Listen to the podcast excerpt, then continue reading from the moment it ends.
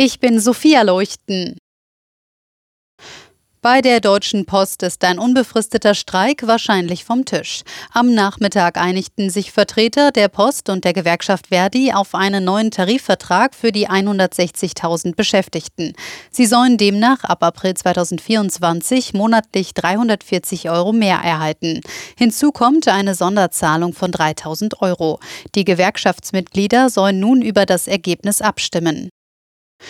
Als Konsequenz aus dem Hamburger Amoklauf hat Bundesinnenministerin Faeser eine psychologische Eignung vorgeschlagen. Beim Antrag auf eine Waffenbesitzkarte soll geprüft werden, ob jemand psychologisch geeignet ist, eine Waffe zu führen, sagte sie in der ARD. Auch die Gewerkschaft der Polizei hat sich für eine Gesetzesänderung ausgesprochen. Der stellvertretende FDP-Parteivorsitzende Kubicki warnte hingegen vor übereilten politischen Schlüssen. Der mutmaßliche Geiselnehmer aus einer Karlsruher Apotheke sitzt in Untersuchungshaft.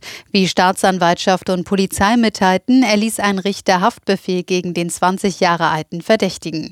Der polizeibekannte Mann soll gestern Abend mehrere Menschen mit einer geladenen Schreckschusswaffe bedroht und über Stunden in einem Nebenraum der Apotheke festgehalten haben.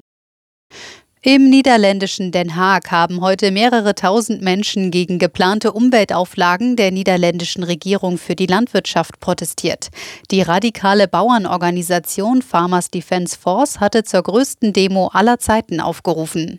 Hände weg von den Bauern, das war heute die zentrale Botschaft der Demonstranten. Sie protestierten gegen die Pläne der Regierung. Danach müssen Viehbauern den Ausstoß von Ammoniak drastisch reduzieren.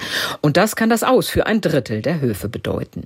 Die Behörden hatten aus Angst vor Gewalt keine Trecker zugelassen und Straßen mit Armeelastwagen abgesperrt. Und doch gelang es einem Schaufelbagger, die Sperre zu durchbrechen.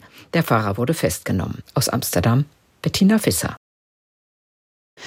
Die deutschen Skispringerinnen haben beim Weltcup in Oslo das Podest verpasst. Beim Sieg der Österreicherin Chiara Kreuzer wurde Katharina Althaus als fünfte beste Deutsche. Vorher hatte ihr Vereinskollege Kai Geiger Grund zur Freude. Er flog auf Platz drei. Der Sieg ging an den Slowenen Anže Lanicek. Zwei Podestplätze gab es auch für die Biathlon-Staffeln in Östersund. Sowohl die Frauen als auch die Männer landeten auf Rang drei.